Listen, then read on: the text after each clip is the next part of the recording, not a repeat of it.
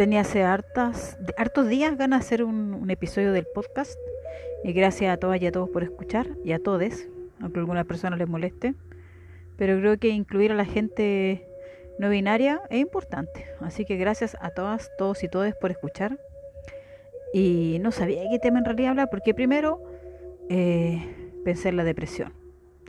Porque fui a ver a una amiga que está con, con depre, pero funciona igual. Y yo, cuando la vi, ella estaba maquillada, se maquilla muy bien. Claro, y si uno no la conoce, pues uno dice, ah, claro, sí, se ve bonita, ¿cachai? Pero uno le mira los ojos profundos y siente esa energía de, de tristeza profunda. Pero después dije, no, para otra ocasión. Para otra ocasión. Y después, después de la lectura de tarot que he hecho, algunas sanaciones, cosas así que hago con yo hago sanaciones chamánicas porque soy practicante de chamanismo y me gusta mucho la sabiduría ancestral. Eh, me di cuenta de, dije, ah, voy a hablar como de, de cuando uno disimula, ¿no? De la esclavitud que es disimular. O de las máscaras. Cosas que uno hacemos en el fondo sin darnos cuenta, ¿no? Y que tanto nos esclavizan. Yo no lo veo en las redes sociales. Se ve mucho en las redes sociales. A veces yo me entero de gente que es como. Tengo. Conozco varias como gente que. famosilla. Así como que la sigue mucha gente, mucha gente, mucha gente. Gente que es como. que tiene muchísimos seguidores en Instagram. Así me refiero a. No sé, arriba de 25 mil, qué sé yo. Gente muy activa. Y que eh, uno la ve en las redes sociales siempre como contentas, contentos, eh, tirando ánimo, como muy desde ese lugar, pero en sus vidas personales están pasando por procesos complejos, que todos y todos hemos pasado. Yo creo que todos y todos nos hemos separado alguna vez, todos y todos hemos tenido problemas con nuestros hijos, con nuestros padres, en los trabajos, o sea, no, eh, yo creo que eso es parte de la vida. La diferencia está en cómo uno lo vive, ¿no? Entonces, yo pienso, también pienso ya hablando como en los influencers, la gente que le pagan dinero por representar ciertas marcas, como dicen ellos embajadores de marcas, y donde no podí como dar ninguna opinión. Y tenéis que estar siempre como de una manera. Y eso, claro, ahora se ve en las redes sociales. Yo no sabe, yo porque conozco gente nomás, que muchas de esas personas no están bien en su vida personal, lo están pasando mal, pero están atrapadas y atrapados en su imagen que venden en esta máscara, en este disimulo, que no pueden expresarlo.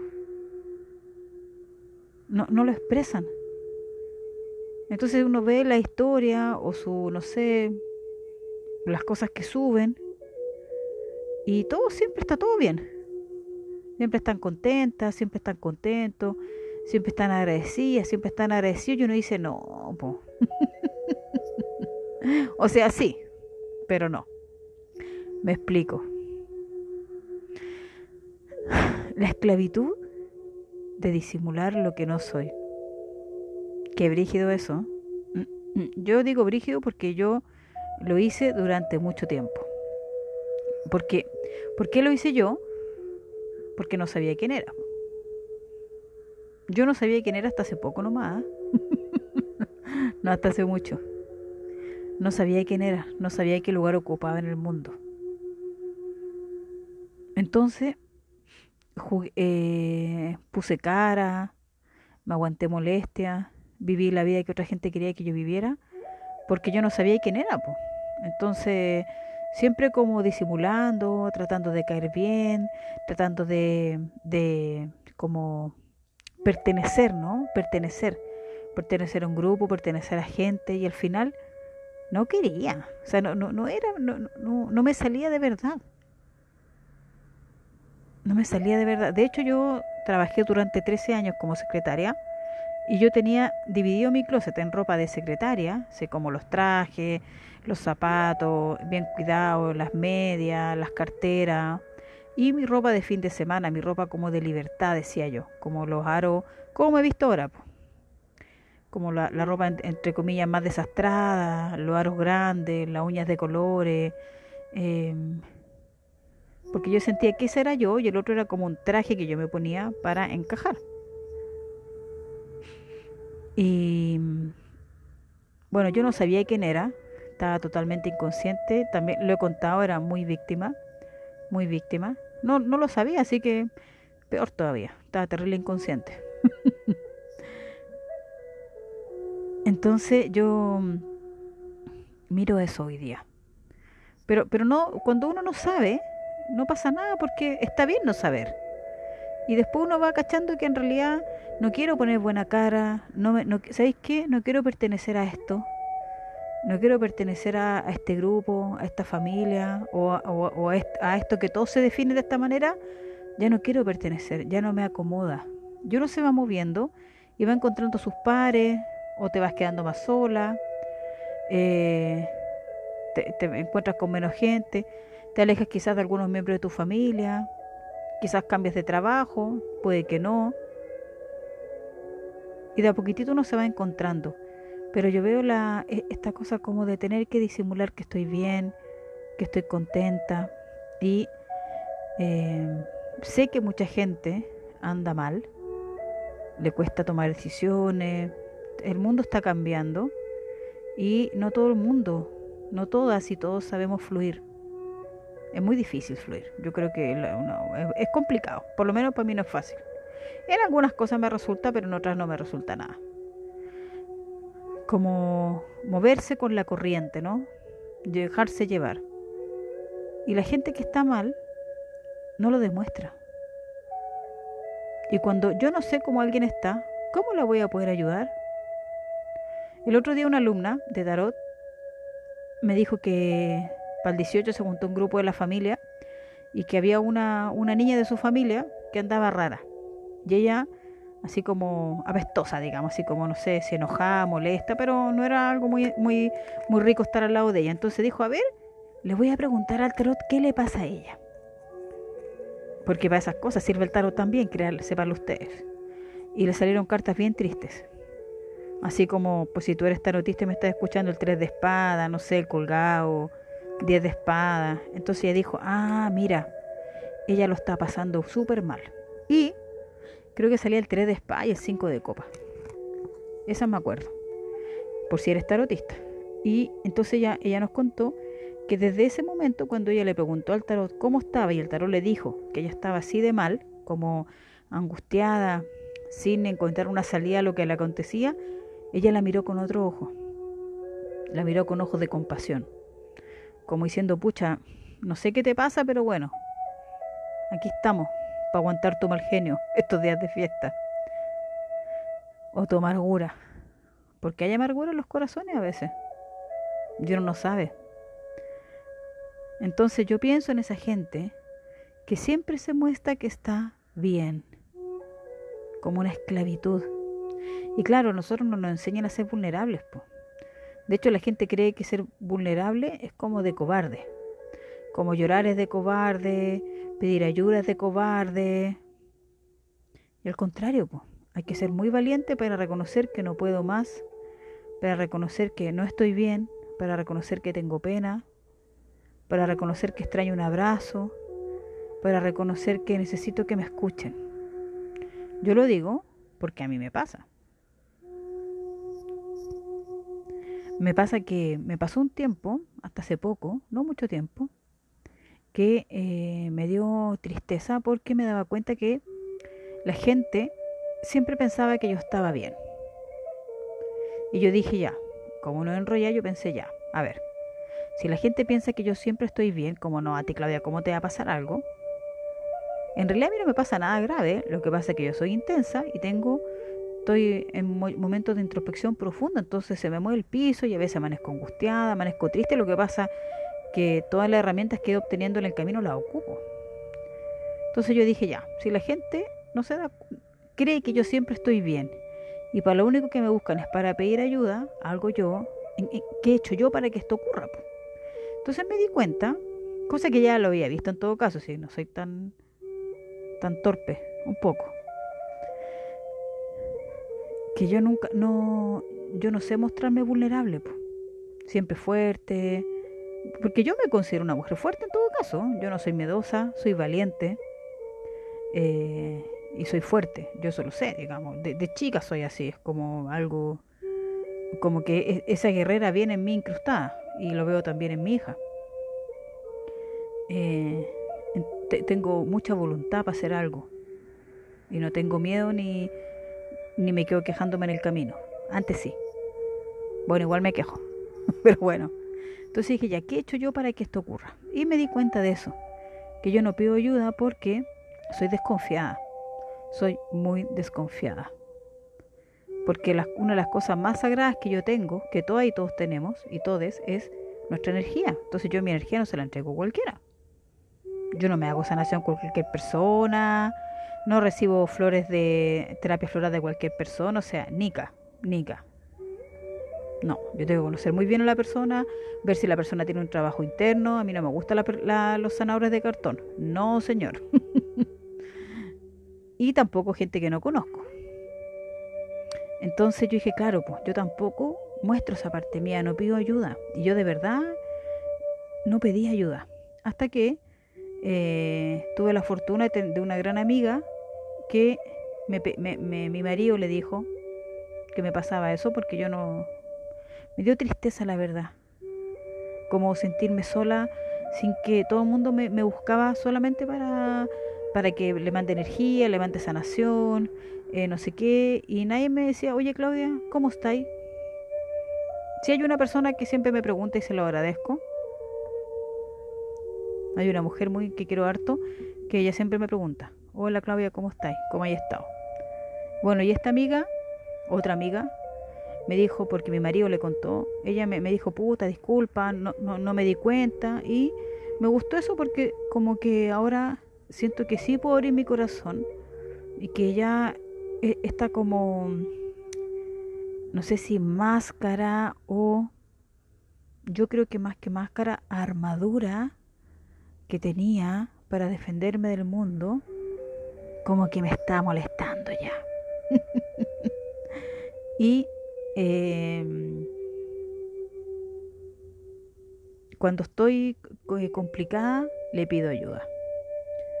Le pido ayuda. Yo soy desconfiada para contar mis cosas también, porque he tenido mala experiencia. Mala experiencia que me ha servido harto. Yo creo que la gente que más aprovechó de mí, que más me peló, que más trató de hacerme mala fama es la gente que tengo que más que agradecerle. Y yo sé quiénes son. Y si me están escuchando, se lo agradezco porque me mostraron cosas mías que gracias a esas experiencias tan duras no podría haber visto. Así que yo de verdad tengo que darle las gracias. Porque gracias a esos momentos dolorosos eh, soy la de hoy día. Así que me enseñaron harto. Pero también me puse más ostra. Pero ahora me doy cuenta que estas máscaras que yo me hice, para mí no es una máscara, una armadura muy pesada, se me fue como irritiendo de a poco, como que mi corazón fue permitiéndose como recibir amor, eh, mostrarme vulnerable. Y no lo sé hacer bien, la verdad. Pero en realidad no quiero que la gente piense que yo siempre estoy bien, porque esa agua es mentira y no sirve para nada. Ahora si ustedes me preguntan, yo no tengo depresiones, no tengo problema, eh, de verdad no tengo problema, no tengo depresiones, eh, yo tengo muchas herramientas y todas las utilizo en mí, siempre. Yo soy una guerrera de mí misma y siempre estoy atenta a mí. Me hago limpieza, eh, me hago proceso de introspección, por eso siempre estoy estudiando y aprendiendo, porque aplico todo eso que he aprendido en mí, en mí primero, lo vivencio.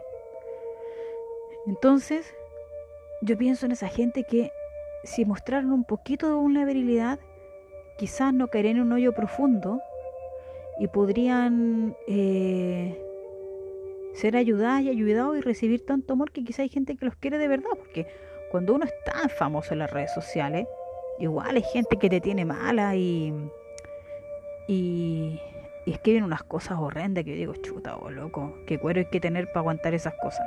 A mí la verdad, yo creo que cosas feas me han escrito nunca.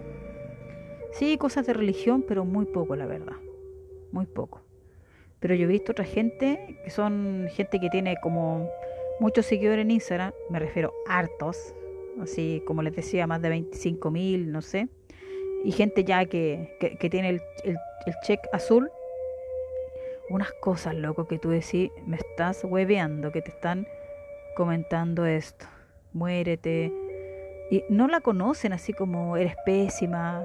Bueno, cosas de la humanidad, ¿no? Del planeta Tierra.